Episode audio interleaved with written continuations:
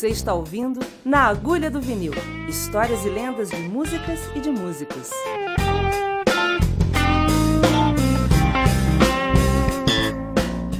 Na Agulha do Vinil. Então, estamos em dezembro. Friaca boa, muito boa. Úmido lá fora, 7 graus, chovendo. Não tem nem pinguim passeando lá fora essa hora.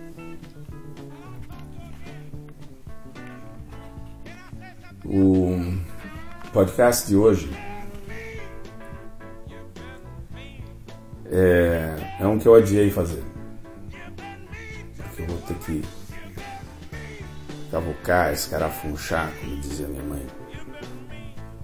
Minha relação com uma das pessoas mais espetaculares que Deus colocou no meu caminho.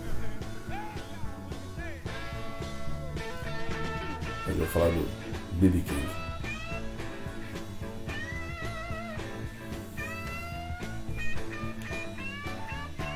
Quando você começa a comprar disco de blues, você compra disco em 1972, 73, se eu falar para vocês que eu não vi nenhum disco do B.B. King à venda no Brasil nesse período, não achar que eu estou mentindo ou que não tinha interesse. Não, tinha.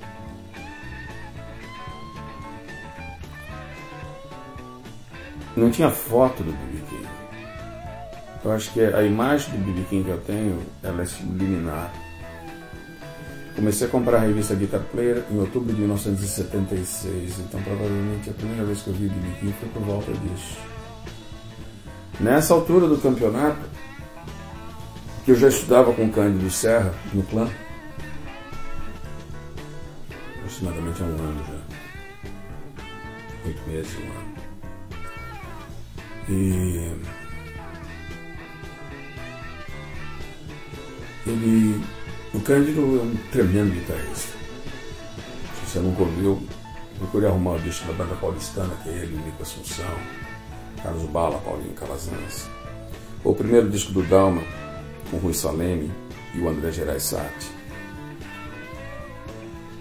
É pessoa com muito conhecimento musical, tremenda técnica. Um fraseado que mistura o George Benson com o Michael Bloomfield. São duas influências muito fortes dele. O Cândido me formou.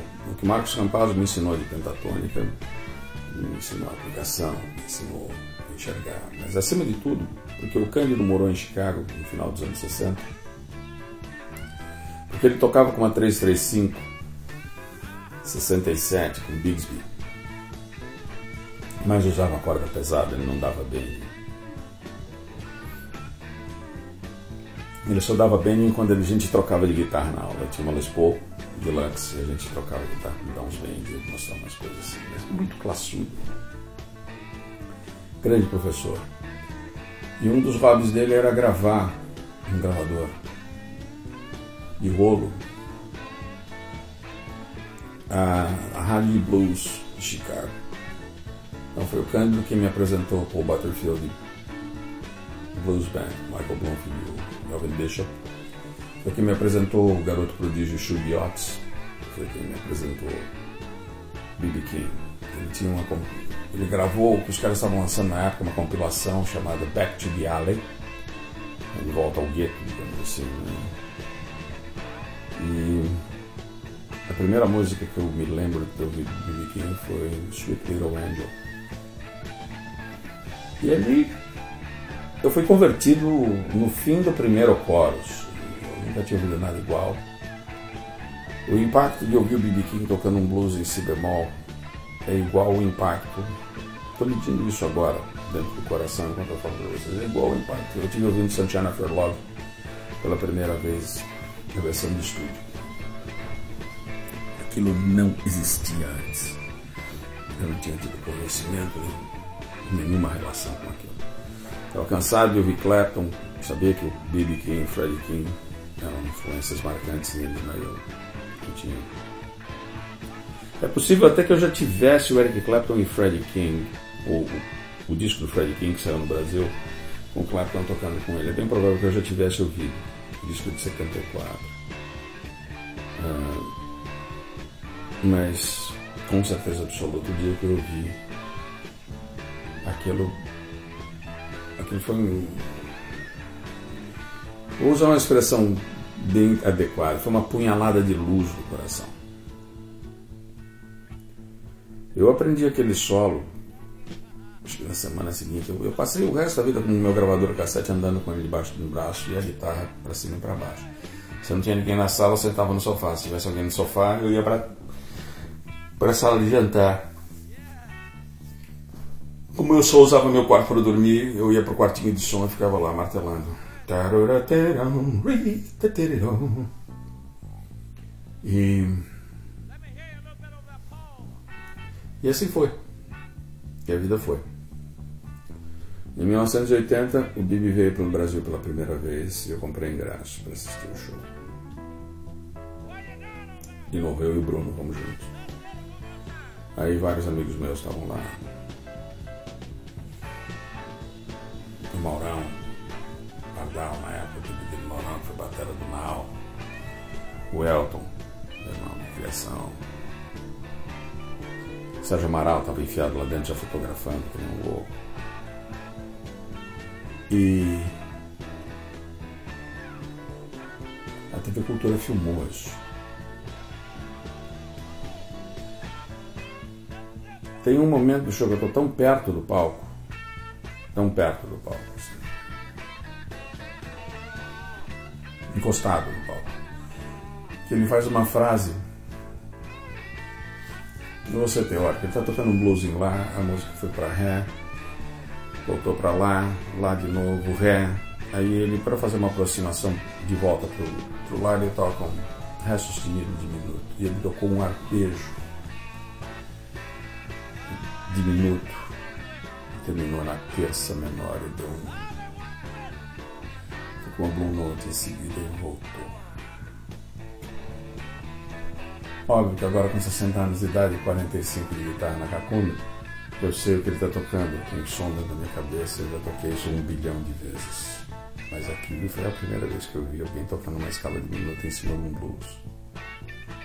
E é, assim, o reflexo foi imediato. Eu dei um tapa na minha testa, falando, meu Deus, o que é isso? E o cameraman da cultura filmou isso. Então, se vocês verem esse festival, o festival de jazz, São Paulo Montreux, a apresentação do B.B. King, vai ter uma hora que ele vai estar tocando um blues lento eu dou um tapa na minha cara. Quando acabou o show, eu não conseguia saber se eu queria ir para casa, se eu queria fazer, eu queria ver o BB King de novo, queria ver mais BB King. Aí eu encontro o Sérgio Amaral, que nem um alucinado com a máquina. Eu falei, meu, eu fiz fotos maravilhosas do velho, eu, eu tirei cada puta foto espetacular, você precisa ver. E naquela época você tinha que esperar um mês para revelar, tinha que mandar as fotos, não sei se ele estava na Folha do Estado na época. Eu falei, ele está lá atrás, ele está lá atrás. Ele está falando com algumas pessoas. Eu falei, cara, como é que eu faço? Eu estou com dois livros aqui, eu queria tanto pedir um autógrafo para ele. Ele falou assim, peraí. Olhou em volta, tirou o crachá de fotógrafo dele. falou, vou desaparecer, vou pro banheiro. Tá? E eu entrei com o crachá dele com medo, cara. Entrei para a parte de trás do AMB. Foi ver onde ele estava sentado. Por, por sorte, ele estava falando com o Oswaldo do Made in Brasil. Né? O Oswaldo estava lá com os discos para ele autografar. E eu fiquei parado. Eu não conseguia dizer nada para ele. O Oswaldo se afastou um pouquinho. Ele falou assim: Vem, vem cá. Aí eu tinha dois livros, um amigo meu, Ebsha Shamovitz, tinha pedido para autografar. Eu falei assim, pede para ele autografar. Esse aqui para mim, esse aqui para você. Aí ele pegou os dois livros, põe na frente e falou assim, What's your name? Eu falei, André. E ele autografou, obviamente, no livro que era para o Ebsha Shamovitz. Que já ficou feliz da vida porque ele ganhou um, livro autografado do Baby. Mas outro tinha disquinho, tinha leaks e tudo mais. Tenho até hoje. Estava mexendo nele agora há pouco. Por isso que me deu vontade falar com vocês. E aí eu voltei a assistir o show da noite. E eu falei para ele, eu tô indo para os Estados Unidos daqui a alguns meses, eu vou estudar música. É mesmo? É, eu tô indo para Los Angeles e eu vou, eu quero tocar blues. Eu amo, eu tenho uma banda que toca isso já. Mas eu, depois de hoje eu tenho certeza absoluta que eu quero tocar blues. Te vejo lá, quando eu for tocar em algum lugar, vem me procurar. Para mim aquilo era verdade absoluta, né? Se você encontra Maomé indo para a montanha, ele fala, me encontra na montanha, você vai fazer o quê? Ele vai pular no rio? Não. E em Los Angeles, na primeira chance que eu tive, eu fui assistir o B.B. King. 10 de outubro de 1980. Já disse isso. O Santana no dia 8, Jeff Beck no dia 9 e B.B. King no dia 10. Chamava-se The Bicentennial of the Blues. Bicentennial of the Blues consistia do primeiro show Big Joe Turner, piano trio. Segundo show, Big Mama Kedrick, com fantástico. Uh, Dewey Creighton, de extrato vermelho, uma das primeiras extratos pré-CBS vermelhas. Muddy Waters, na turnê do terceiro disco. Depois ele fez Hard Again, fez ao vivo, era turnê do ao vivo, mas sem o Johnny Winter. E aí, B.B. King. Se o show do B.B. King foi espetacular, assisti o B.B. King no Hollywood Bowl.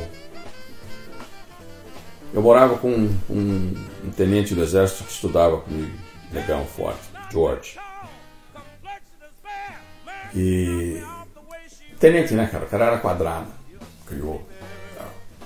Gostava de rock, New Wave of British Metal. Mas porque o pai dele falou que ele tinha que ir, ele foi comigo, fomos dois. Sentamos num lugar legal.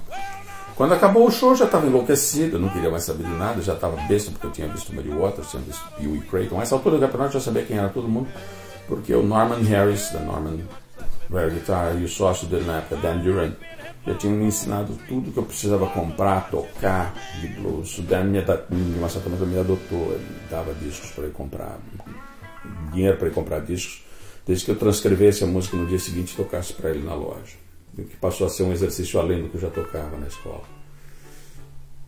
Aí quando eu vi que o Bibiquim estava saindo para a direita e ninguém estava na direção dele, eu corri na direção dele, né? Bem na pontinha do palco, assim, e eu acenei para ele, falei, Bibi, Bibi, from Brazil, from Brazil, né? Your pick, your pick, né? Aí ele me deu uma palheta branca carimbada Bibi King, que é que eles tinham acabado de usar. Aí ele olhou para mim e falou assim: How are you? The kid from Brazil. I said, Yes, yes. So you're here? I said, Yeah. Ok, one second. Chamou o segurança, me apontou e falou assim: Traga ele para dentro. E meu amigo falou: Onde você vai? Eu falei assim: Você vem comigo. Entramos os dois. Segurança falou assim: Espera um minuto. Aí o Russell Jackson, baixista do Big, que já me conhecia também nessa camarim lá, backstage do, do AMB. Fez uma festa pra mim, tá, pô, que legal tal. E mais. Puta show absurdo, cara, que é isso. Gostou, legal. Pera aí, dois minutos alguém me buscou, não lembro mais quem era, ninguém que eu conhecesse. Eu entrei, eu tô sozinho no camarim com o King, cara, não tinha ninguém. Ninguém, ninguém, ninguém, ninguém, não tinha ninguém. Eu, King meu amigo Verde, né? o primeiro crioulo verde da história. E ele falou assim: Você está estudando aqui agora? Que bom, cara. E ele disse: Conta para mim. Eu falei: Não, é uma escola fantástica aqui em Hollywood, não longe aqui. Eu moro umas seis quadras aqui, a escola é a quatro, né? E quando eu soube que você vinha, eu tinha que vir ver, mas nunca passou na minha cabeça que eu tenho a chance de estar falando com você de novo, né? Eu falei, não, Sempre que você precisar. Sempre que você precisar. E eu não tinha nada para autografar, nem ingresso, nem nada. Né? Assim, e o que, que você está estudando? Eu falei assim, eu, os primeiros é, quatro meses que a gente teve, né, a gente terminou agora, está terminando agora, estamos em outubro, não em julho. Uh, os primeiros meses eram basicamente de blues e eu fui muito bem, né? Aí meu amigo falou assim, foi. Você imagina, ele, imagina o crioulo falando, né? Assim, você imagina que é ele quem dá aula pra gente no laboratório, ele quem ajuda a gente no laboratório, porque ele já entendeu. Eu tô aqui tentando lidar com o negócio, ele já tirou todos os teus solos, já tirou não sei o que lá, já fez isso, já tirou. O Bibi King deu risada e falou assim: Quer dizer que você vai estar tá tocando, você está tocando blues? Falou assim: É o que eu quero fazer da vida, eu quero tocar blues. Né? Ah, bom. Você quer tocar blues? Falei, ah, então vem aqui comigo. Me pegou pelo braço, a gente saiu do camarim, atravessar uma porta. Tava o Muddy Waters do outro lado, sentado com uma taça de champanhe do lado. Guitarra largada no sofá. Não tinha também ninguém no camarim do Muddy Waters. Tinha, tava algum dos músicos, não sei quem era. Não sabia quem era, era muito moleque. Tinha 21 anos nessa época. Não tinha feito 22. Ele virou assim. Muddy, yeah. Olha esse moleque aqui. Já estava começando a ficar cabeludo, barbudo já estava. Esse moleque, assim, o que, que tem? Assim, guitarrista de blues. Assim, ah, hum, do Brasil. O marido virou falou assim: Brasil, Mississippi. Eu assim, não, Brasil, South America, Brasil. Aí, ele falou: ah, não. Falei assim: vou deixar ele com você, depois você volta lá. Aí o marido virou para mim assim: você toca blues, moleque? Eu falei assim, eu tô aprendendo, é o que eu quero fazer. Hum. Você já esteve na igreja? Eu falei assim, hum, não, senhor.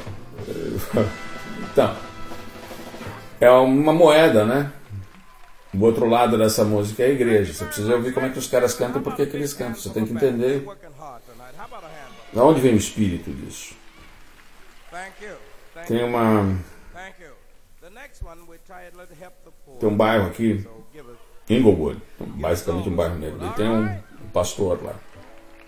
Frank, alguma coisa. Eu quero que você vá visitar o Frank fala que McKinley mandou você.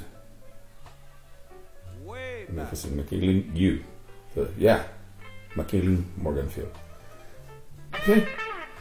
Aí eu fui para Inglewood procurar o padre depois. Mas conversou comigo mais um pouco. Foi muito gentil. Não pedi palheta, autógrafo nem nada. Eu estava em outro universo, eu estava na frente. Eu tinha Jesus Cristo e o Buda na minha frente. Não dá para você pensar muito a respeito nas coisas, tá? Eu vim para casa, completo estado de choque.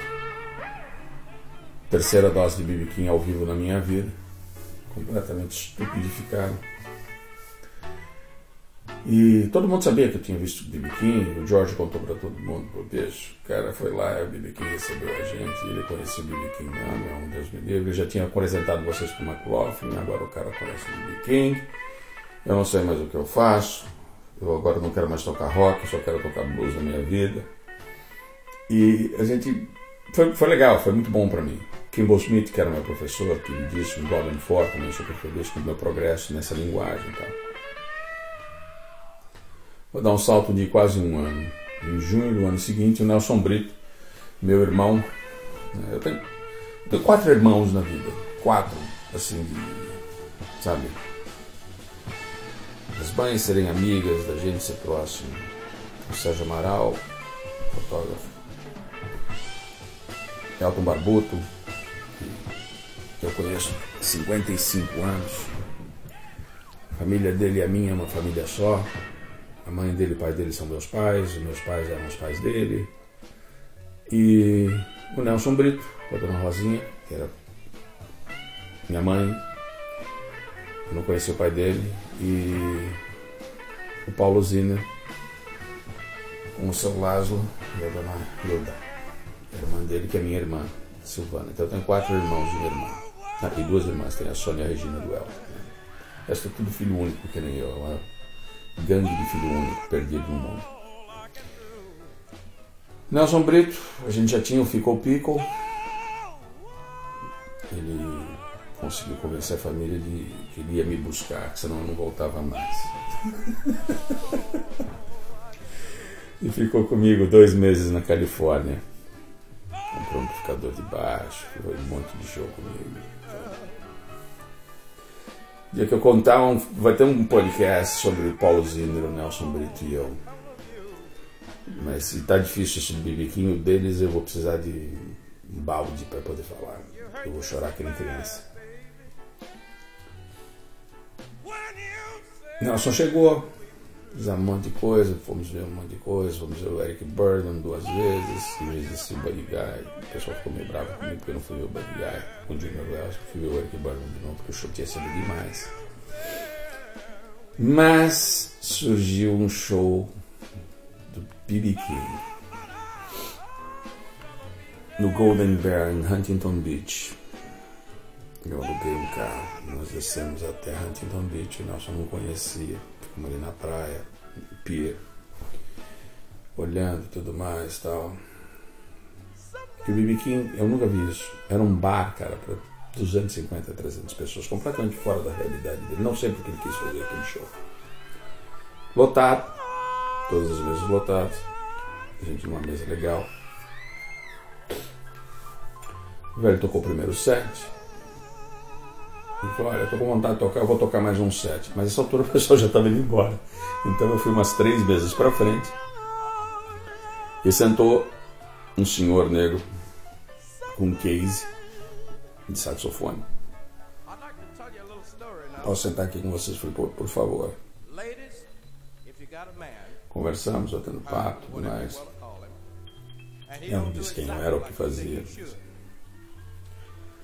Na saída do palco do primeiro para o segundo set, eu corri até a entrada e falei, acenei para ele assim, I'm here. Eu assim, Brasil! Assim, Brasil. Deu risada. Nessa altura o Bugalu já me abraçou, deu um oi. Né? O Jackson também me deu um abraço. E eu sentei ali na mesa com o Nelson, ficamos assistindo. Assistir o BB King de perto num bar para 200 pessoas, cara, é voltar no tempo. Eu estava em 1950, porque a plateia era basicamente negra. Alguns surfistas hippies estavam ali, né? E o palco meu. E o palco meu. E o velho tocou. Aí ele acabou o show. Ele falou: vou fazer só mais um bis. E no bis ele tocou três blues lentos em seguida.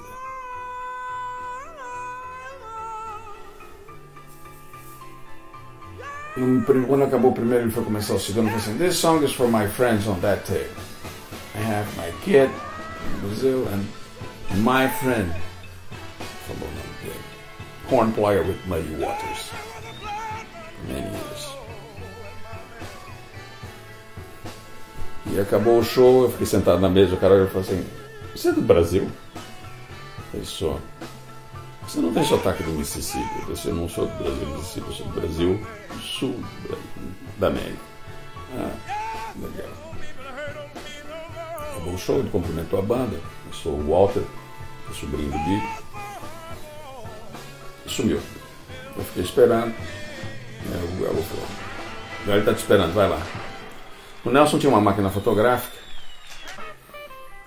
Eu vou voltar um, um dia atrás nessa história. Quando eu avisei ao Pat Hicks, que era o dono da escola, que eu iria ver o BB King no dia seguinte, ele falou assim: Você gosta dele, né? Você conhece ele bem, né? Você... Convida ele para vir dar um curso aqui na escola. Eu falei: Claro, com o maior prazer. Ele olhou para minha cara e falou assim: Eu estava brincando, mas você está dizendo que você vai estar com ele? Eu falei assim: Vou, vou, vou estar com ele. Certeza absoluta que eu vou falar com ele. Então eu vou fazer uma carta. Ele escreveu a carta e falou assim: Não é o suficiente escreveu um envelope, um, um scholarship de 3 mil dólares. 3 mil dólares, cara, era muita grana, tá? Eu vivi um ano nos Estados Unidos com 7 mil, pra você ter uma ideia. 3 mil era o curso da escola. Vou botar aqui um scholarship de 3 mil dólares, dá pra ele, fala pra ele escolher um aluno e mandar pra mim. Mas eu quero que ele venha à escola dar um curso. Dar uma masterclass. Deixa comigo. Entrei no camarim. Como é que você tá? Tá estudando? Falei, muito. Ficando direto. Falei, Billy, esse aqui é o Nelson, meu amigo. O Nelson fazendo fotos e tudo mais. Na véspera eu tinha feito uma gravação da minha demo de final de curso com o Tim Bogart de baixo e o Ed Rossetti de bateria. A gente tinha gravado It's My Own Fault. It's My Own Fault? Não. É um blues dessa época dele. Steve Ray Vaughan gravou, esqueci. Delmer James. Mas. E o Nelson tinha feito fotos disso também. Então ele fez fotos das de show, alguma coisa, fez fotos minha e do Bibi conversando. Uma foto posada, os três e tal. E eu falei, agora vai, né? Agora tem um monte de foto com o Bibi, vai ser legal. Eu falei, Bibi, eu tenho umas coisas importantes para te dizer. Ele falou, conta para mim. Entendam? Olha o tempo que esse cara já está dando para mim e eu não sou absolutamente nada nem ninguém, tá? Pensa nisso. Falei, o Pat Hicks é o dono da escola, que está chamando Guitar Institute of Technology, é uma escola muito forte, muito cara. Ele queria convidar você para fazer um masterclass na escola. Em troca, ele gostaria de dar um scholarship para você oferecer para qualquer pessoa que você queira, qualquer garoto que você acha, em qualquer lugar dos Estados Unidos que possa vir para cá estudar. Eles vão fazer um BB King Scholarship primeiro, tá aqui, tá a carta e tal. Eu falei, não, não posso aceitar 3 mil dólares. Assim, recebe a carta, é só um, um papel. Ele abriu, deu uma olhada, você vou ler isso com calma no hotel. Mas está aqui meu cartão e está aqui o telefone do hotel onde eu tô. Amanhã você tem aula? Amanhã eu tenho aula. É uma quinta-feira isso. Então, perdão, isso era um sábado. Ali com, com o Tim Bogart foi na sexta. E segunda-feira eu entrego para ele. ele falou, conta para mim como é que tá indo a escola. Eu falei, olha, eu tenho estudado bastante e tudo mais, está acontecendo isso. E eu fiz isso, eu tive chance de poder gravar ontem, eu gravei com o, com o Tim Bogart, você lembra dele? Backboard no Peace, tocava com o Jeff Beck, o Tim Bogart tocava no Cactus. Claro, claro, ele é professor da escola. Nossa! Sabe, André? Nessa altura eu já era André. Sabe, André? É... Já que você está tão dedicado ao estudo, eu vou te falar uma coisa. Existe um músico, um grande educador, um grande guitarrista de jazz, chama-se Howard Roberts. Uma vez que está em Los Angeles, ele é radicado aqui. Por que, que você não procura ele e vai fazer umas aulas particulares com ele? Esse cara é um gênio. Eu adoro ele tocando a Bíblia. Howard Roberts escreveu o currículo do JT. Eu tenho aula com ele toda semana, faz um ano. Falei, o quê? Falei, é. Ele pegou a Lucille da estante que estava do lado dele. Falei assim, toca pra mim.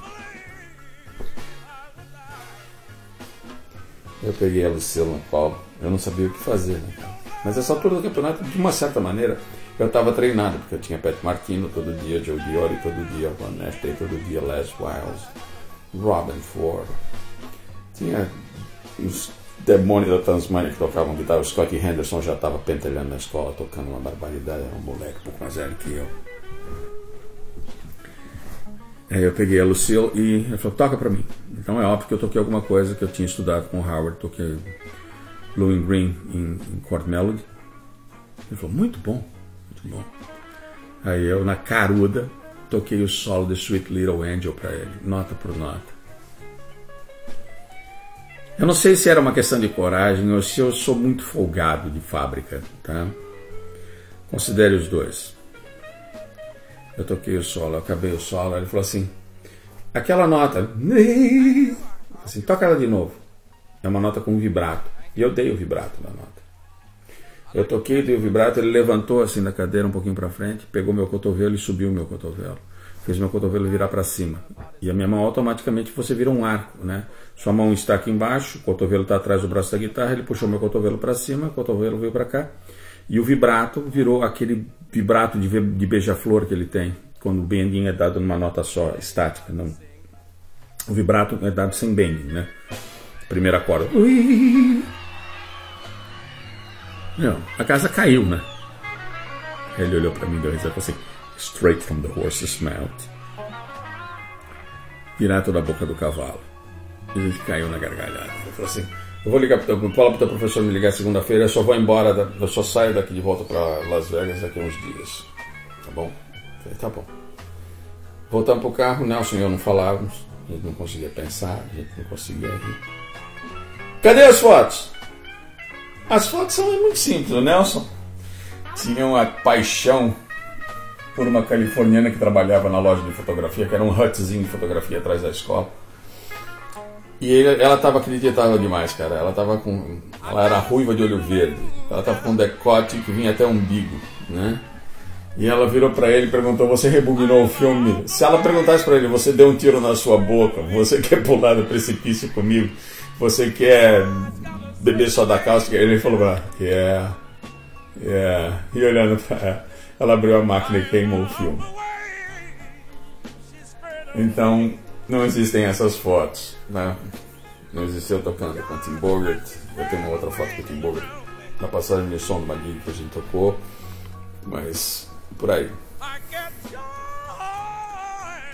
Ele ter coragem, eu não sou um cara muito corajoso, porque ele chega pra mim e fala assim: é, O filme do BB King. Eu falei: que eu assim?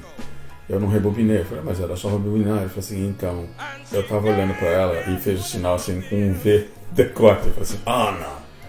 Ela perguntou, aí ele falou assim: se ela tivesse pedido pra eu tomar cicuta com o Júlio César, eu tomava qualquer coisa.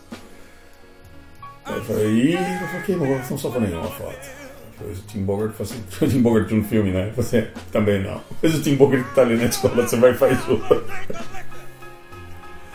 Então, não tem nenhuma foto de eu tocando com a Lucille naquele dia, ou Bibi falando com a gente e tudo mais. Não existe isso, só na minha memória e na dele. Tudo Bibi, lá. Lá em cima.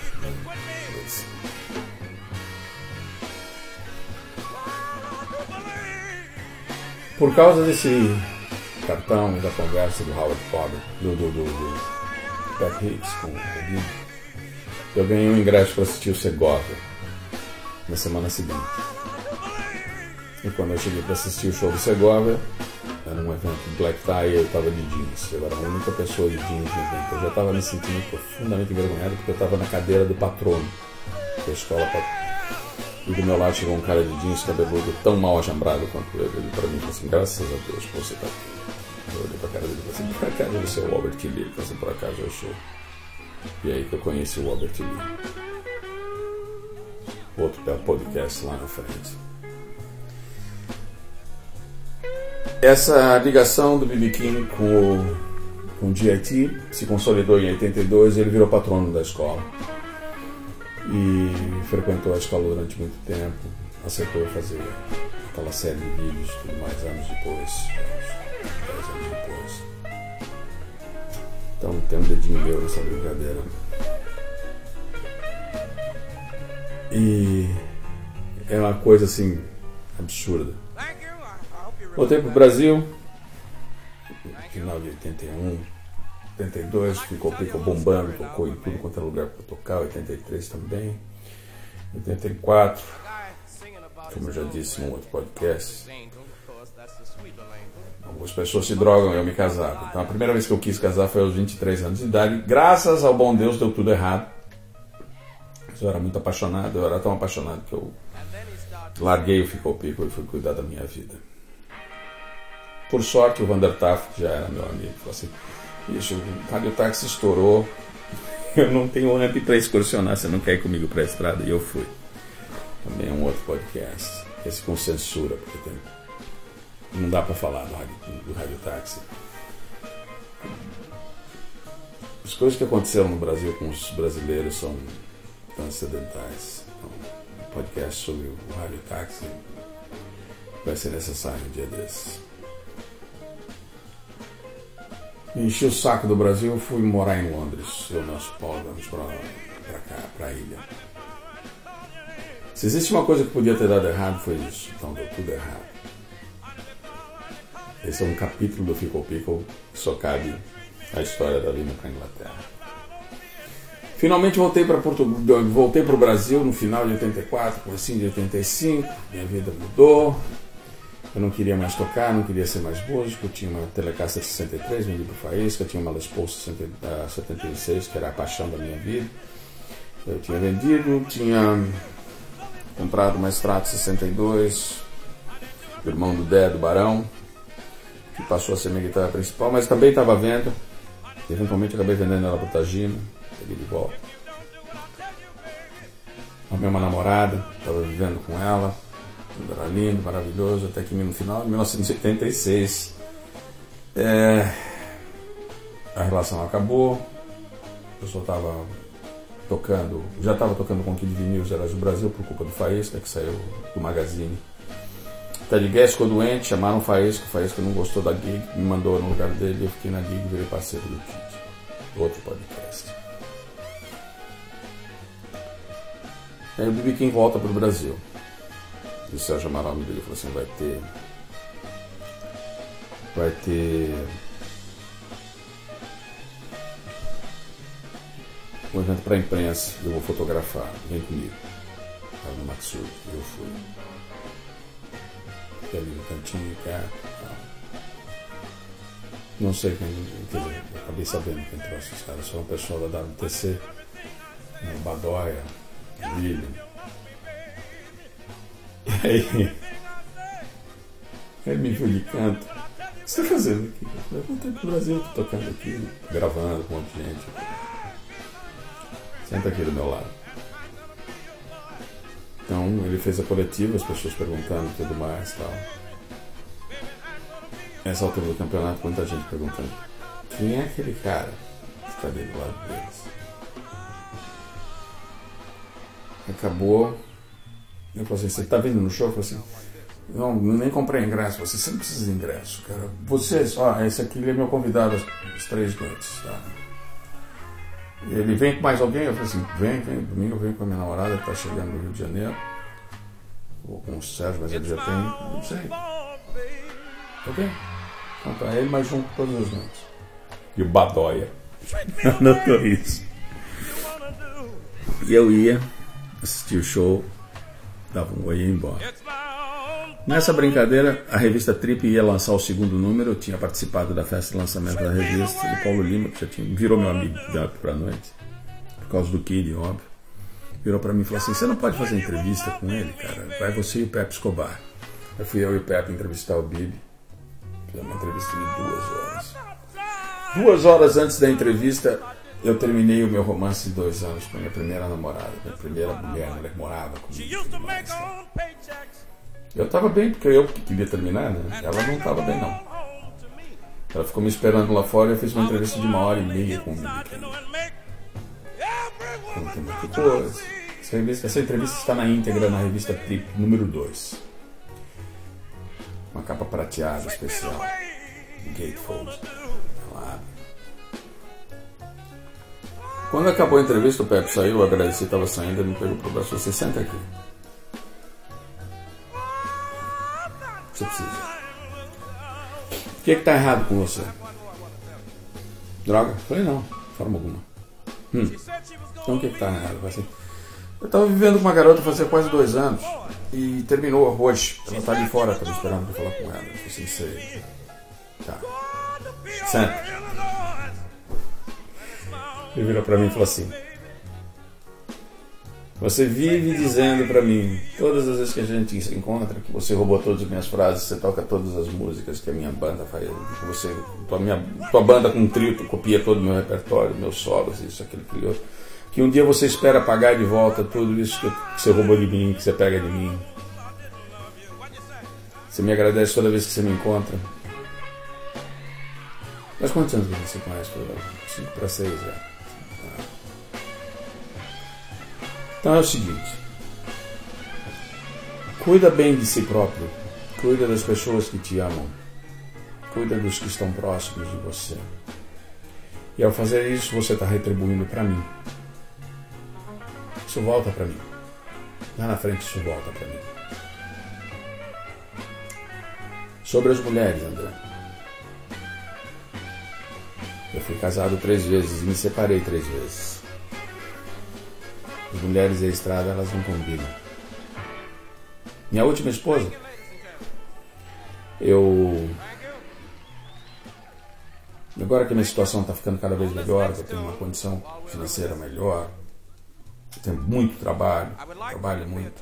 Eu tiro um fim de semana por ano e volto para Itabena e eu faço um churrasco com música para os meus amigos, para a cidade onde eu nasci. É um lugar muito pobre. Eu vou lá e eu toco para os meus amigos. Eu convido todo mundo. Quem quiser ir, vai. Alguns dos maiores músicos do mundo já foram para lá tocar comigo. Mas é um povo simples. Lá eu não vou de terno, como é calor eu vou de bermuda, eu ando com os meus amigos, eu bebo cerveja com eles, eu toco, eu me divirto. Minha última esposa não quis ir nesse último ano. Pouco antes de me separar dela, ela não quis ir. Isso me machucou muito. Quando eu voltei para casa, eu encontrei uma carta da Casa Branca me convidando para um evento presidencial. E ela virou para mim e falou assim: Eu preciso de dinheiro porque eu quero comprar um vestido. Eu posso dizer para você que o vestido que ela comprou era três vezes mais caro do que o vestido da primeira dama dos Estados Unidos. Depois desse evento, eu cheguei à conclusão de que se uma mulher não consegue compreender que muito maior do que a grandeza de ser recebido pelo presidente é a gratidão pelo tua, por aqueles que cresceram com vocês e não tiveram a mesma sorte. Você tem que ter a responsabilidade de cuidar dos seus. E que você só chega onde é porque você tem a clara visão de que você é igual a todo mundo, que você só teve mais sorte, que Deus meio que apontou o dedo para você, vai lá e toca para todo mundo, deixa todo mundo feliz. Essa pessoa não merecia estar do meu lado. Então agora eu estou aqui solto. Né? Vim para o Brasil, cheio de mulher bonita, me deu um abraço e eu fui embora. No dia seguinte, a vida seguiu. Né? Ela foi embora. E essa mensagem ficou gravada no meu coração. Cuida bem dos seus. Dois anos. Fim de ano, fim de 88. Eu já estou contratado pela Eldorado, já tinha saído do Kid, já tinha passado pela Rita Lee com o Roberto. Toca o telefone ao Badóia. Dezinho! BB King está chegando. Nossa, que delícia! Turnê simples. Dois shows em São no Rio. Três shows em São Paulo. Internacional no Rio. Aliás, Canecão no Rio. Canecão Internacional. Canecão no Rio. E. O Olimpo em São Paulo. Tá dentro? Tô gravando um disco. É agora. Tá dentro ou não tá? Tô dentro. Liguei pra gravador e falei, me chamaram pra fazer essa turnê do biquinho, eu vou ficar uma semana fora. Dá pra segurar o show? Dá, dá, sem problema. Eu fui pra estrada com o velho. Cheguei no aeroporto. Já feliz da vida. O que você tá fazendo aqui? Eu falei assim, agora eu trabalho na sua produção. O que, que você faz na produção? Eu falei assim, eu cuido de você. Agora ficou bom. Então fomos primeiro dia, passagem de som. É óbvio que o Twin que estava lá não estava bom, aí peguei emprestado o Twin do Otávio Rocha, que tocava no Positivo, que já eram meus amigos, Renato Arias, ele e o Agostinho, hold de luxo, foram levar. E aquele dia o Agostinho virou hold do BB Acabou o show, o Celcinho Blues Boy veio, deu uma canja. Queria falar com ele desesperada no camarim. O Billy me chamou de lado e falou assim: Pede pro Celso esperar todo mundo para eu ter tempo de conversar com ele. Para eu passear, fumar um cigarro tudo mais. Que eu vou ficar, eu vou falar com ele no fim. Pego vocês dois no final. Você cuida aqui para mim. Eu falei, tá legal. Preciso de 20 minutos para me trocar, pra me baixar a adrenalina, que esse show foi, foi. eu falei, bem, esse show você chutou o pau da barraca, velho. Ele falou, não, hoje foi, foi na pesada. É,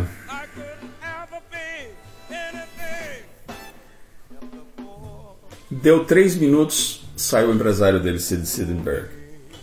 Estava com ele há 200 anos. Falou assim: ninguém entra. Entendeu? Se você que precisar falar com ele alguma coisa, bate na porta, ele te manda entrar. Ninguém entra. ninguém entra. Presidente da República, não entra. Ninguém entra. Morei na porta.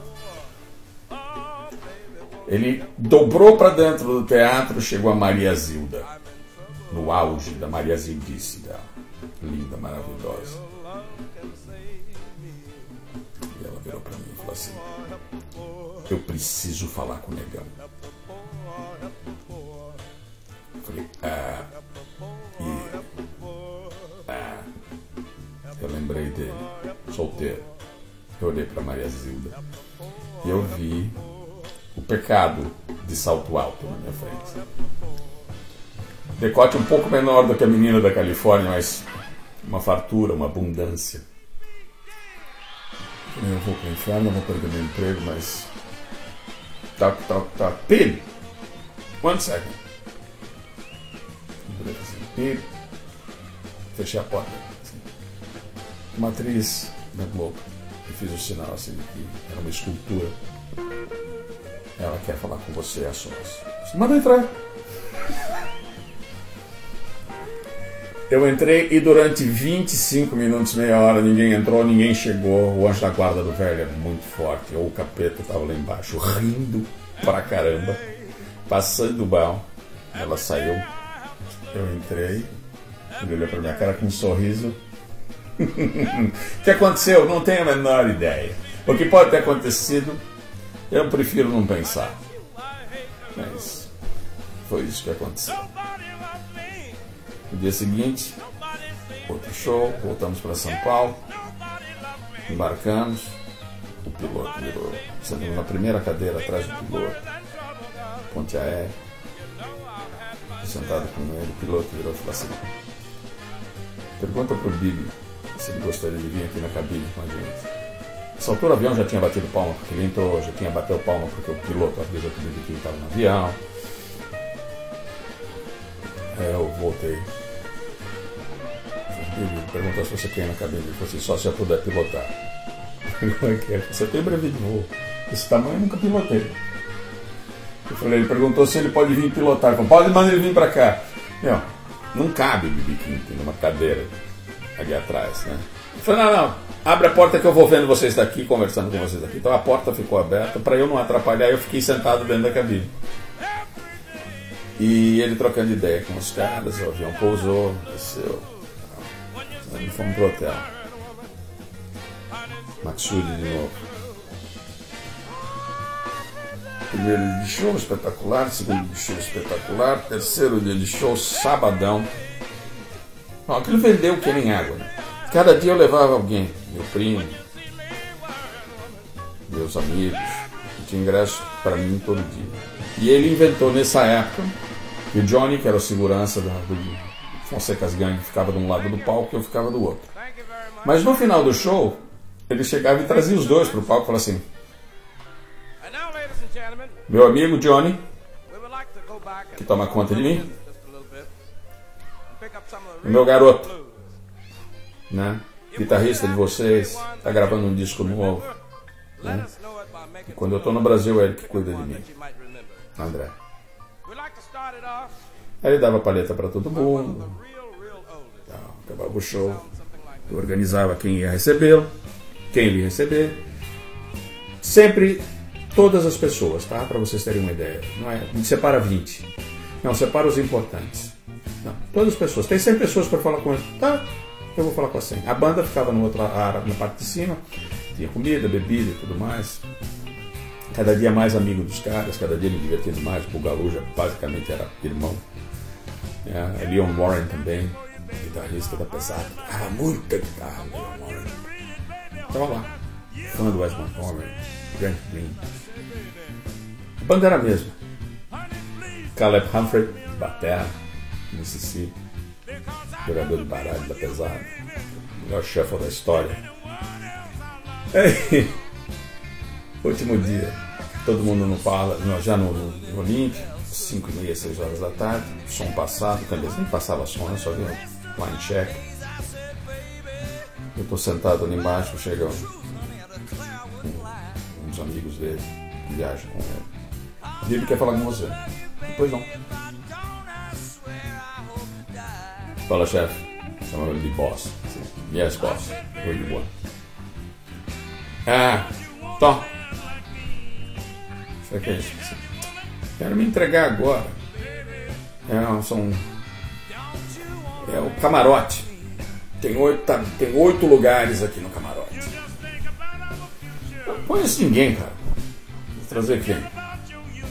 Eu pensei na Maria Zilda, mas eu preferi ficar calado. Daí. Então tá bom. Tá tudo certo. Você quer que eu faça? Assim? Chama teus amigos. É o camarote. Presente do Bibi. Vai lá, se vira. Você tem duas horas para resolver isso aí. Eu juro por Deus que eu tinha oito convites para trazer pro show do Bibi King no camarote do Olímpia, cara. Eu não tinha uma alma que atendeu o telefone. Uma. Eu não lembro se o Nelson ou o Paulo atendeu, então eu consegui arrumar um para cada um. Falei assim: liga para quem vocês quiserem. Não, não tem ninguém, tá todo mundo viajando. Tá todo... Não, ligaram os dois. E eu tô esperando. O show começava às nove, são 8h45. Eu consegui achar eles às 7h30. Se o Paulo passou pelo banho, ia chegar depois do show. Provavelmente ele já tinha terminado o chuveiro. Aí ele chegar. Eles chegaram e entraram. Eu estou entrando com seis convites na mão. Uma dor no coração. Aí eu, eu ouço uma voz que só eu, qualquer brasileiro entende que aquela voz é aquela voz. Thumb. Ele chegou, essa voz falando pro, pro chefe de segurança. Cadê o espanhol? Ô, negão! O espanhol não tá aí. Tá, tá em Madrid. Põe uma mesinha pra mim, tô com o pessoalzinho aqui, eu quero assistir o negão hoje. Pelé, tá lotado. Ah, eu sei, mas põe uma mesinha, estica ali, eu vou, sento ali na frente, tá tudo certo. Não tem como. Não cabe uma alma viva, Pelé. Você não vai me fazer isso, não vai fazer ser desfeito. Com cinco pessoas aqui, cara. Seis pessoazinhas ali na frente. Você ali, eu olhei pra cima e falei assim, isso é coisa de vocês, né? Isso aqui, essa é armação, né? Pelé, desculpa. Quantos são? Vocês. Os ingressos estão aqui comigo. Como é que é, Pelé? Camarote, tá aqui comigo, vem comigo. Ele entrou, o pessoal foi na frente, ele olhou pra minha cara, ele falou assim: Onde que você me conhece? Eu falei: Bom, primeiro você é o Pelé, né? A outra é que teve um jogo de futebol quando você estava treinando pro Fuga para Vitória com o Sylvester Stallone. Você não foi jogar em Glendale? Fui. Eu não tinha uma brasileirada lá? Eu falei assim, tinha. Te falaram? Não, eu joguei de lateral direito. Nós damos um passeio nos caras. Você jogou com a defesa mais absurda da história. A gente só tomou cinco gols. Né? Joguei eu, Ayrton Moreira, Laudir de Oliveira e o Rildo da seleção brasileira. Ele caiu na garganta e falou assim: pô, que demais, que legal tal. E você tá aqui por quê? Eu falei assim: eu, eu tô trabalhando com ele nessa turnê. Eu virei músico, toco aqui, tô gravando um disco. Quero ver, hein? Quero ver esse disco, hein? Quero ver esse disco. Eu falei assim. E tem uma coisa engraçada, quando você chegou em Santos, tua primeira conta não foi no Banco do Brasil, eu falei assim, como é que você sabe? Eu falei assim, porque teu gerente era meu tio. E como assim? Eu falei, Roberto Sasdelli.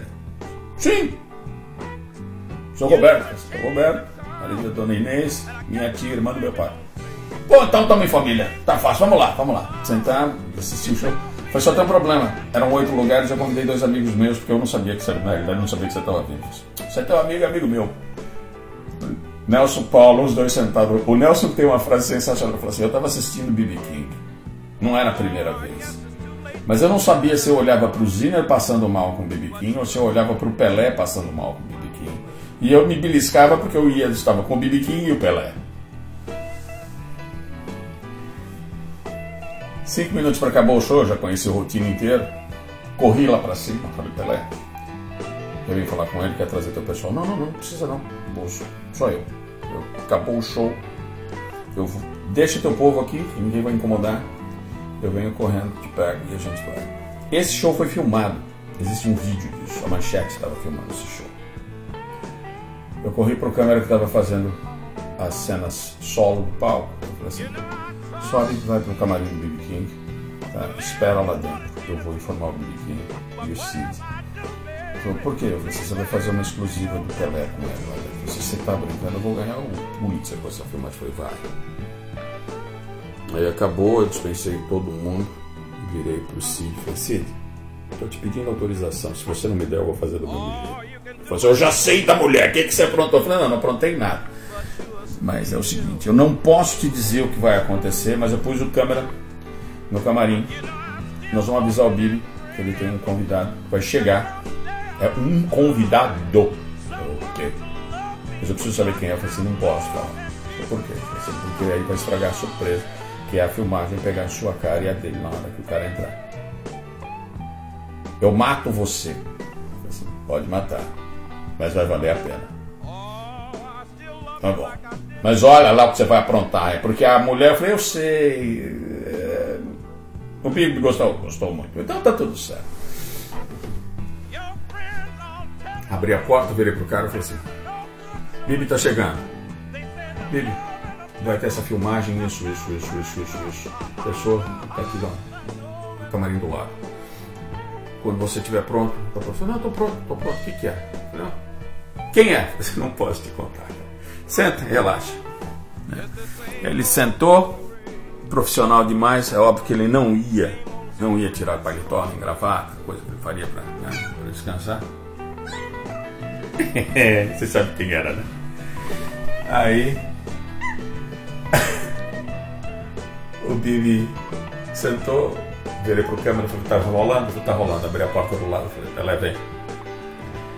Abri a porta, me posicionei de uma maneira que eu estivesse fora da câmera.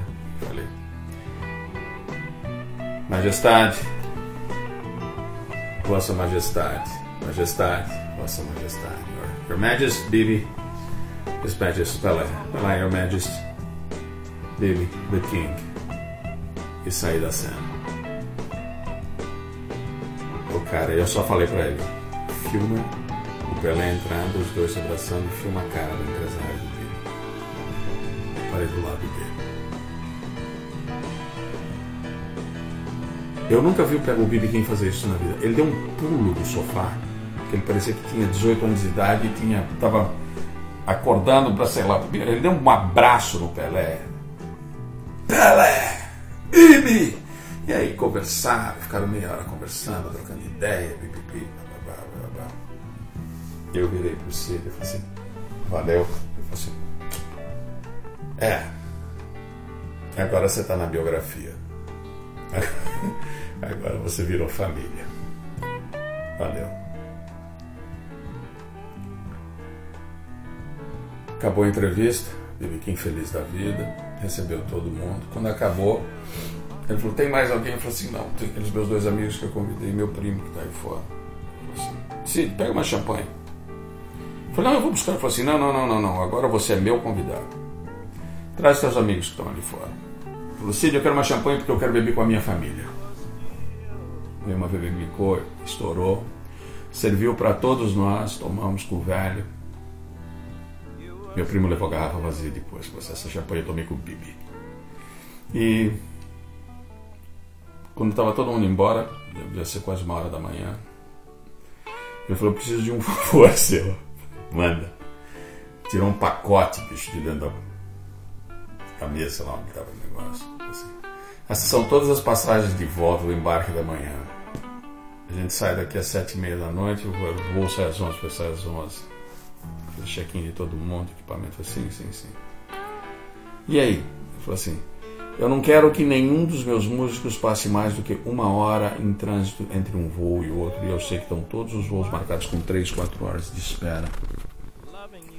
Você resolve isso para mim? Eu falei, estou resolvendo agora. Não, amanhã você faz. Eu falei, não, amanhã eu não consigo. Eu vou fazer isso agora. Fui para casa. Tive que aguentar a euforia do meu primo que estava andando pela parede. Porque ele era da família do BB King. Que ficou dançando ouvindo BB King sem parar. E eu liguei para Varig e remarquei todos os voos de conexão para a banda inteira. Eu tinha o crachá dessas turnês que eu fiz com ele no Brasil. Na hora que eu estava embarcando todos eles, me despedi de um por um. Nessa hora dá uma vontade de chorar que você não faz ideia, cara. O velho me chamou de canto, me deu um puta abraço. Falei assim, ó, mano, isso aqui é do Cid pra você. Me deu um All Access Pass de membro da banda, que eu tenho até hoje. Aonde eu fosse com aquele, com aquele crachá, eu era da banda, eu podia entrar. Aí, ele enfiou a mão no bolso e falou assim: Você está gravando teu disco? Né? Eu falei: Estou gravando meu disco. Ele falou assim: Você está querendo aquela guitarra, né? Você comprou a guitarra? Eu falei assim: Não, vou juntar uma graninha vou. Próxima vez que eu for para os Estados Unidos, eu quero uma guitarra para tocar slide, né? Quero uma Les Paul Double Cutaway, igual Rick Vito e tudo mais. Eu até achei uma né, em Miami, um amigo meu tem. Ele falou: Olha, eu não poderia escolher uma guitarra para você nem que eu quisesse, porque a gente não para, né? Enfiou um envelope no meu bolso e falou assim: Tó, tua guitarra tá aí. E ele me deu mil dólares para comprar uma guitarra. E eu comprei minha Les Paul 1960. Eu sei o que, que você quer, eu sei o que você vai fazer com ela. Duas semanas depois ele estava em Nova York e o John emprestou o mandou para mim eu gravei o solo de Solongonia Considero um dos melhores solos que eu toquei na minha vida. Provavelmente porque a guitarra veio do B.B. Veio com as notas certas. Mais um pouco para frente. Ah, quando eu gravei em 1991 o 2020, 21, 20 Sessions, 2120, que é como a gente chama. Em Chicago, ele fez um show no Ravinia Park. Eu estava gravando, virei pro, pro, pro, pro engenheiro de Antônio Rio e falei assim: Vamos assistir o BB King hoje? Assim: Cara, é grátis. É impossível de chegar lá. Não, vamos assistir o show perto, né, cara? Tem gente que está de manhã lá, são 5 horas da tarde, o show começa às 9. Você acha que a gente vai conseguir chegar perto do palco? Eu falei: Claro, vai. Vamos. Já em 1990, com esse mesmo crachá, eu ia tomar uma multa. Tava eu, Fontanete e o. 1989. Estamos indo de Miami para Dallas para tocar com Albert Collins. E eu, eu cometei um excesso de, de, velocidade numa curva. Aí eu falei: Olha, eu estou indo para Dallas, eu estou meio perdido. Eu, eu vim parar em Baton Rouge, eu devia ter virado a 61 à direita. Peguei a esquerda, perdi a direção porque eu cansado, a gente está direto dirigindo. Você vai fazer em Dallas? Eu vou tocar, eu sou músico. Você quer olhar? Eu tenho minha guitarra no porta-mala. Quero ver essa guitarra. Eu abri, era uma 335 do Ed. Ele olhou pra mim, cara. Eu falei assim, é igual ao Jimmy King. Eu falei igual ao Jimmy King. Crioulo, Salvador Viária. Polícia Rodoviária. Na Louisiana. Eu tô indo num show com o Jimmy King, com fulano, tá? Aham. E você vai tocar no show? Eu falei, não vou tocar no show. Tá bom. Três branquelos brasileiros estão indo para tocar com o B.B. King e com o Robert Collins. Eu falei, você me dá licença, eu levantei o braço da guitarra, abri a case da guitarra, tirei o backstage pass do B.B. King e falei assim, sou eu. Ele olhou e falou assim, meu Deus, você vai tocar com o B.B. King? Eu estou indo tocar com o Robert Collins e o B.B. King vai estar no show. Ele fechou, eu fechei a guitarra e tal. Ele virou para mim e falou assim, ok, fecha esse negócio. Desligou o rádio. Olhou para mim e falou assim, até você sair da Louisiana, você vai ter no quilômetro tal, polícia, no quilômetro tal, polícia, no quilômetro tal, polícia. Quando você cruzar a fronteira para o Texas, eu não tenho certeza, mas eu sei que vai ter um lugar tal, um lugar tal. Tá? Se você não fizer a 120 milhas por hora, você não chega em, em, em Dallas em cinco, até as 5 horas da tarde, eram 9 da manhã. Boa sorte, bom show. Nós enfiamos o pé na jaca, né, cara? Chegamos lá às 5 horas. Aí, puta festa. Starplex, auditório, 14 mil pessoas. Gig fraca. Abria. Bom, Mano, eu cheguei lá tava tocando a Reta James. Aí éramos nós com Robert Collins. Deu tempo de montar o equipamento rapidinho, assim, então. Na hora que eu tô saindo, 20 minutos antes de entrar, gente, assim, eu olho para a direita, tem uma cabine de vidro. E o BB King tá dando uma entrevista para a televisão local. E eu passei pela porta de vidro. Minha guitarra já estava no pau. Bati assim, acenei para ele. Então o sorriso abriu os braços e fez sinal para eu entrar. No meio da entrevista. Eu entrei. Passei por trás da câmera e fiquei ali escondido.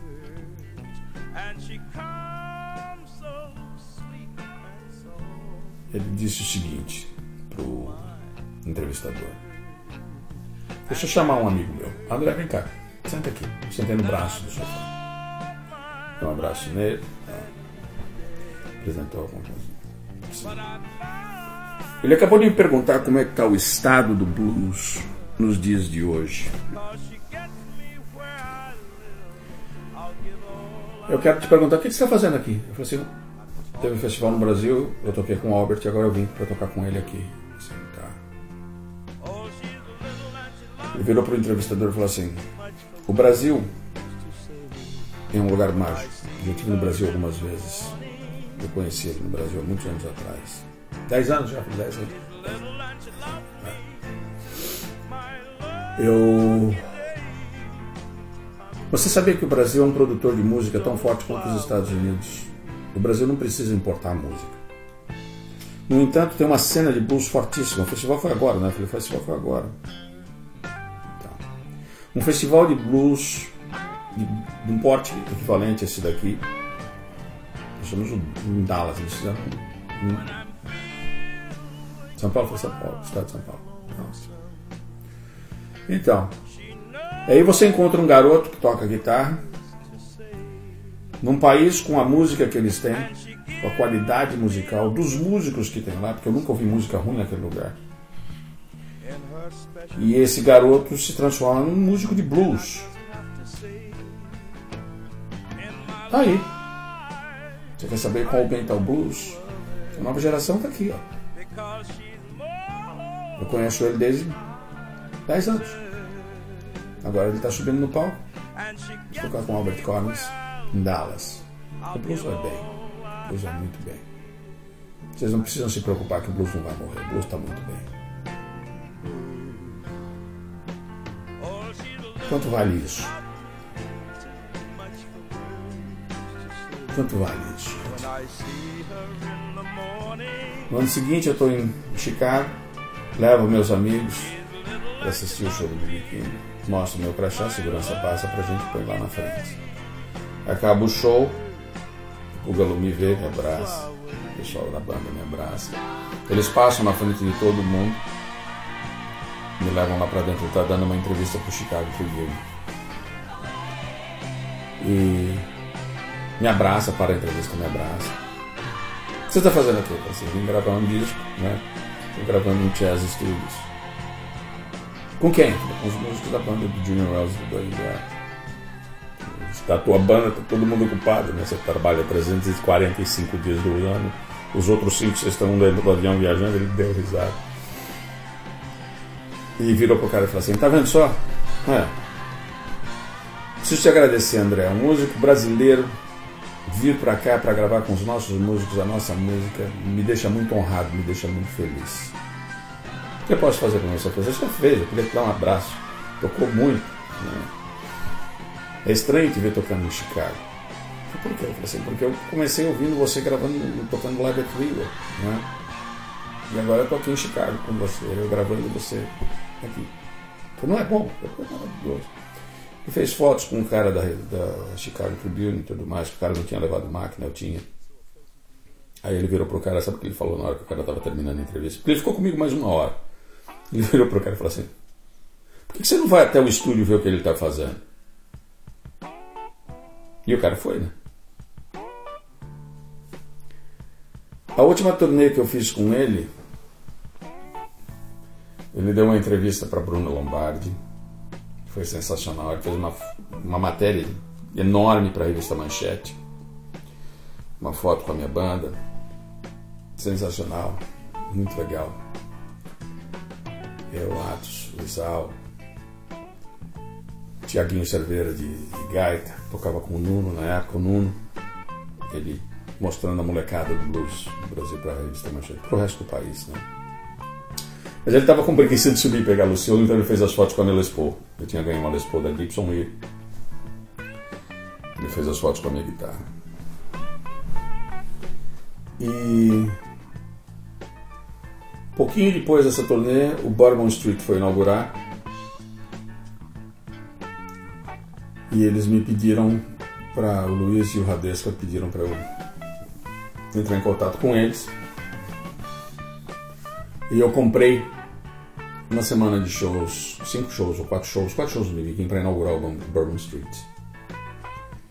Eu comprei aquela semana por 70 mil dólares. Como eu não tinha competência de administrar aquilo, quem foi o produtor daquela semana foi o César Castanho. Só por eu já era casado, o César era meu padrinho. E eu passei a semana inteira com eles de novo, para cima e para baixo. E aí que começa a amizade do Radesco e do Bibi. É um troço muito bonito, muito forte. O Bourbon Street foi abençoado por ele, ele mandou uma guitarra por intermédio do Robert Archie, que trabalhava na Gibson e ficava hospedado na minha casa. Ele mandou uma Lucille de presente para lá. Numa das muitas idas do BB King ao, Purple, o Bugalu foi almoçar em casa e à noite ele levou a minha mãe para conhecer o BB King. Você sabe que você é da família quando a sua mãe é convidada para ir no show e ela fica conversando com o BB King na porta, né? Na frente da limusine. Com ele falando, na próxima vez eu vou comer lá, porque o Bugalu falou que você cozinha demais. Isso. Minha mãe não falava uma palavra de inglês, o BB King não falava uma palavra de. Minha mãe não falava uma palavra de inglês, o Bibi não falava uma palavra de português, os dois conversando sobre o mesmo assunto e olhando, falando assim: Isso é alma falando com alma, né? É um episódio, a véspera de um show, eu lembro que foi no Palace, não lembro que ano foi. Virou para mim e falou assim: Você está fazendo alguma coisa hoje? Eu falei assim: Não, pega uma cadeira e senta na primeira fila. Eu falei: Por quê? Ele falou assim: Porque eu tô rouco. Eu não consigo mais cantar. Hoje é o último show dessa temporada. Eu tô completamente sem voz. E hoje eu vou ter que tocar guitarra, tudo que eu sei para segurar o show. E ele tocou muita guitarra. Ele tocou coisas do Django, ele tocou coisas do T-Bone Walker. Ele tocou todas as influências que ele tem na vida Nunca vi ele tocar tanta guitarra quanto naquele dia, nem no boteco em Huntington Beach. Aí quando acabou, ele falou assim? Eu falei assim: Eu vou para casa me matar eu volto amanhã na hora do trabalho. Ele deu risada e falou assim: André, todo mundo fala B.B. King sings and then Lucille sings. Today, B.B. King couldn't sing, so Lucille did the job. B.B. King canta, daí a Lucille canta. Hoje B.B. King tava rouco, né?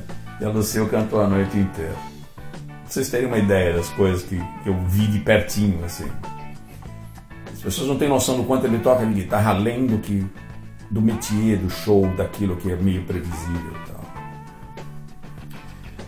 Na turnê de 88, ele tinha estourado um, um, um jingle, uma propaganda de televisão do McDonald's, o McChicken, McNuggets. E eu falei, nossa, cara, aquilo fez bem para você, né? Turnê com o YouTube. Eu falei, a turnê do YouTube me pôs em contato com o McDonald's. O McDonald's viu a minha importância e me fez um contrato. E foi a primeira vez que eu ganhei um milhão de dólares para fazer uma propaganda, para alguma coisa na minha vida. Com isso eu quitei todas as minhas dívidas de jogo que eu tinha, né? E nunca mais joguei. Quer dizer, eu já tinha parado de jogar, mas eu tinha dívidas ainda. Eu trabalhava tanto porque eu jogava muito, eu perdia muito dinheiro né, jogando. Foi por isso que eu fiz duas coisas. Eu mudei para Las Vegas, tá? porque aí lá eu não tenho vontade de jogar, porque eu prefiro ficar na minha casa do que sair da minha casa para ir para Las Vegas jogar. Já moro em Las Vegas, então. E com isso a minha situação agora está mais tranquila. Agora eu posso diminuir o número de shows por ano. Eu só estou fazendo 250, 270. Vou bem para frente agora. Tá? Ele fez um evento 90 e 2002, 2003 foi a última vez que a gente ficou bastante perto. Eu já estava casado, o Daniel já tinha nascido. Foi um evento para a embaixada americana. Então ele convidou a Angela Maria, Eles convidaram Angela Maria, Jair Rodrigues, Benjor. E todo mundo assistindo. Ele fez um show, pocket show, sem a metaleira que estava presente. E ele pediu para eu traduzir. É muito engraçado receber um telefonema, não da produção, mas da, da Embaixada Americana convocando você para ser tradutor do BB naquele evento. Então, o Daniel era pequenininho, ele sentou com a mãe no chão, no tapete, assim, à esquerda do velho. E é o Daniel, né? Daniel, como o Pedro, não conseguia ficar parado Aí ele se soltou da mãe, andou um pouquinho para frente, andou mais um pouquinho para frente. Na segunda, terceira música, ele estava sentado sozinho na frente do Benjor, a 3 metros do pé do Billy King, e olhando para o Billy King. E eu estou sentado no palco à direita dele, que tinha perguntas e respostas entre as músicas. Né? Aí ele chegou um pouquinho mais para frente. Aí mais um pouquinho para frente. Aí o BB King não aguentou, pegou a palheta e deu para ele, no meio da música, deu a palheta para ele. Na mesma hora ele pegou a palheta e pôs na barriga como se ele estivesse tocando air guitar na barriga. Caiu todo mundo na gargalhada. O Vale BB King, que teve com ele desde o primeiro dia que eu conheci, é uma falta minha não lembrar o nome dele. Ele corre até o Daniel e põe uma guitarrinha especial, uma dourada de metal no casaquinho do Daniel. O Daniel pega a guitarrinha com a mão esquerda e começa a tocar com a palheta. Acabou a música, ele está fazendo isso. O Bibiquim vira pro lado, fala no microfone: Teu filho? É, meu filho. Assim, Só podia ser, né? Ei! Acabou o evento, mais uns 15 minutos para frente. Apresentei minha esposa, a mãe do Dani, para ele. Ele pegou o Daniel no colo e ficou andando com o Daniel para cima e para baixo. Bibi, quem é esse moleque? Meu neto. É, que é meu neto. E à noite eu levei um, um, um CD de fotos do Daniel para ele. Ele falou assim: meu neto, no meu computador. Nessa época ele já estava viajando com o computador, já já estava nessa vibe. Já essas turnês ele fez de ônibus para o Brasil, quem cuidava dele era o Herbert Lucas. Sempre com muito carinho, mas era, era chegar, eu tinha que passar, dar um beijo nele, um abraço nele, ir no show tudo mais. Foi isso até o fim. Na noite que ele faleceu, já, já estávamos acompanhando a deficiência física dele, os problemas entre os, os empresários seguintes e a, e a família dele, as filhas dele e tal. Ele já tinha me contado que a família dele foi muito negligente com ele, nunca deu importância a quem ele era. Ele falou assim: eu, todos os meus descendentes tem uma mesada de 3 mil dólares por mês. Ninguém vai poder reclamar que está faltando dinheiro. Eu tenho dado dinheiro para esses caras a vida inteira. Mas tudo que é meu vai para a Fundação Bibiquinho para cuidar das pessoas que estão carentes no sul dos Estados Unidos, na região do Mississippi, onde as pessoas não têm a oportunidade que os meus tiveram e não aproveitaram. Então, os meus eu já cuidei, agora eu vou cuidar do povo da onde eu vim. A coleção de disco dele já estava, já tinha sido doada para a Universidade do Mississippi. Ele não tinha o Singing the Blues em 1953, eu achei num sebo, dei de presente para ele, foi em Los Angeles. Ele autografou para mim esse disco, eu acabei dando de presente para o Jô Soares, que tem até hoje.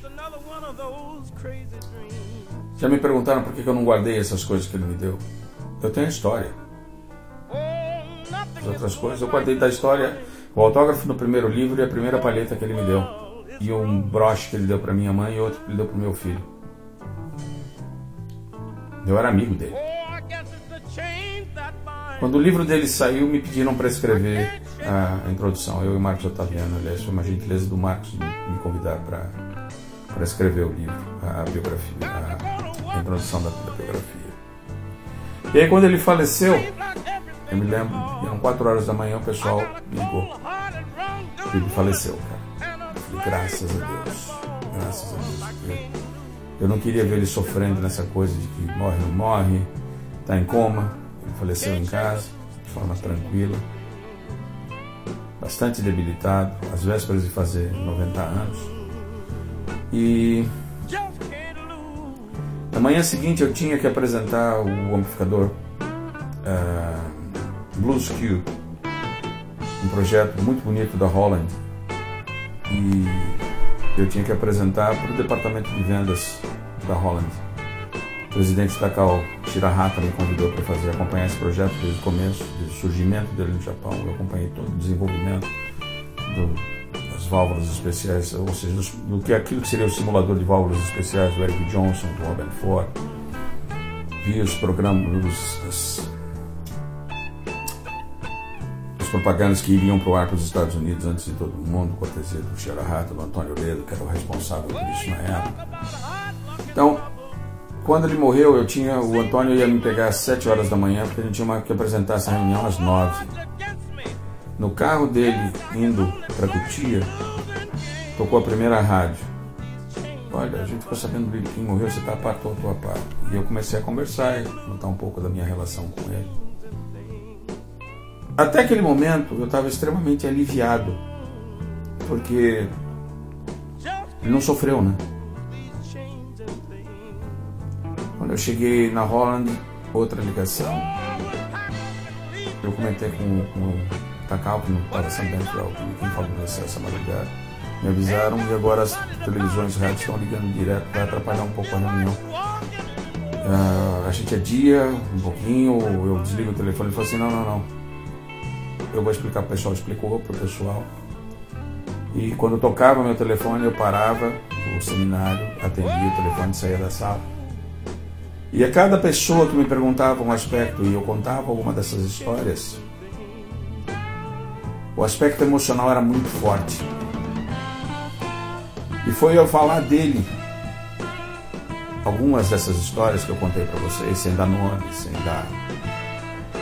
Sem falar o lado leve das coisas, porque eu tive a sensação, então, pela primeira vez, que eu tinha perdido na vida alguém tão importante quanto meu pai. E para pai não ter substituto, velho. Nem toda a mediunidade do mundo te faz curar a sensação física de ter essas pessoas no mesmo ambiente.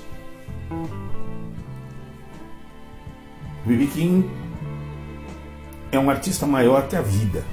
B.B. King é maior que o blues. Ele vai dizer que não. Mas ele foi o cara que levou o blues para todos os cantos do planeta Terra. Ele foi o cara que convenceu que era uma música de grandeza, porque ele, dentro dessa linguagem, é um dos maiores, talvez o maior virtuoso.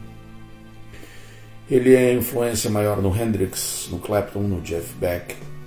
Ele é influência maior no comportamento de uma série de artistas negros que se dignificaram e saíram de dentro do gueto para irem para os palcos principais. Ele é enorme, ele é gigantesco, ele é de uma luz única. Quando a Guitar Player ofereceu a nós, Otaviano, Nuno e eu, a oportunidade de falar sobre blues, eu meio que me calei, porque a visão do Otaviano e a visão do Nuno não, não andam como a minha. Eles dão muita relevância ao aos artistas, a estrutura clássica, a visão tradicional. Eu sou um futurista. Eu acho que o blues do século XX foi espetacular.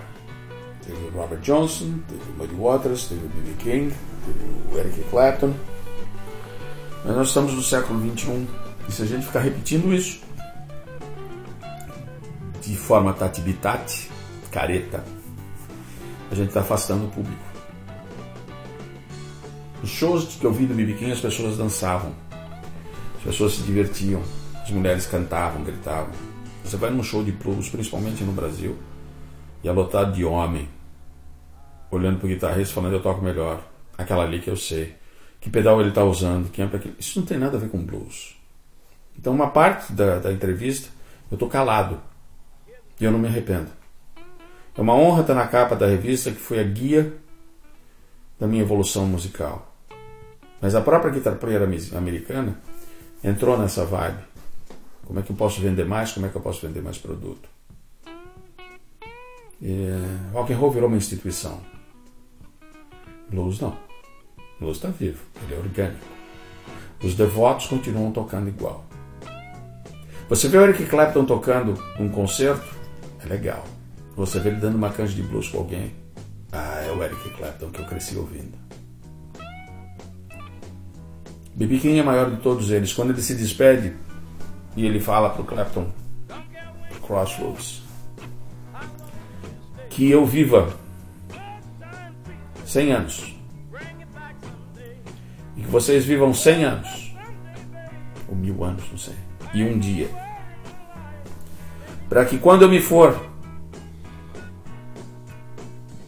vocês possam dizer foi embora um grande amigo foi embora uma pessoa muito querida. Quando nós fizemos o show no aniversário de 90 anos dele, no Bourbon Street, foi meu último show no Bourbon, e será. E foi. Se não foi o último, foi o penúltimo show que eu fiz no Brasil, porque ninguém mais queria contratar. Ninguém mais tinha interesse. Eu tive a sensação clara de que quando eu toquei Sweet Little Angel, ele estava no fundo do Bourbon, num telão olhando para mim. E eu juro por Deus que eu toquei só para ele. Talvez a melhor coisa que exista minha é tocando ao vivo, gravando. A câmera da lente de um aluno meu. Está na internet. Eu estou tocando inteiro para ele. Estou devolvendo para ele tudo que ele me deu. Aí eu mudei para cá, em março de 2016. Morava num hotel no centro. E algumas noites Daniel dormia com a mãe, outras noites dormia comigo. Pedro já estava morando aqui há mais de um ano. E eu tive um sonho, talvez o melhor sonho da minha vida. A gente estava num desses quartos de hotel, mas era agora. Eu com 60, ele com 90. Mas ele bem, como se fosse naquela época. Ele virou para mim e falou assim: Saiu a biografia nova. Eu falei, jura? Na mesma hora, dentro do sonho, eu falei assim: puta, eu preciso ligar para a Livraria Cultura para encomendar. Eu falei assim: preciso encomendar. Você não precisa não, a tua tá ali, ó, tá separada, você tá nela.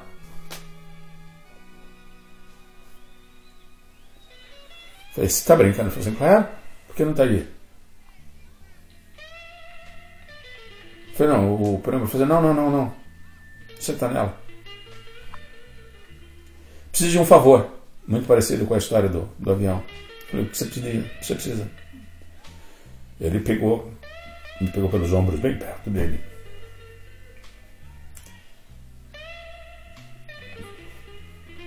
Olhou no fundo e disse para mim o seguinte: Eu preciso que você volte a tocar blues. Eu preciso que você volte a divulgar essa música. Não tem muita gente que sobrou aí que conviveu comigo como você conviveu, que conheceu John Lee Hooker conheceu Muddy e conheceu Buddy Guy, Junior Wells. E ele deu a lista de todas as pessoas que eu conheci, que provavelmente eu nunca disse para ele. E você aprendeu diretamente da gente. Você sabe o que a gente come. Você sabe onde a gente dorme. Você sabe onde a gente cresceu, onde a gente viveu. Você é um dos últimos. Eu preciso que você continue.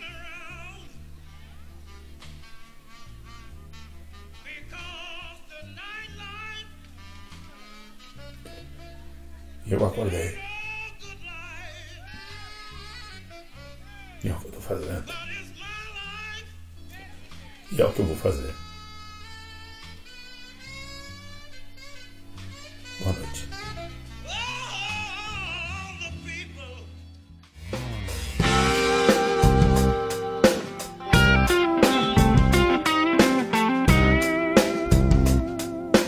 Ouviu Na Agulha do Vinil Histórias e lendas de músicas e de músicos. Acesse naagulhadovinil.com.br e ouça outros episódios.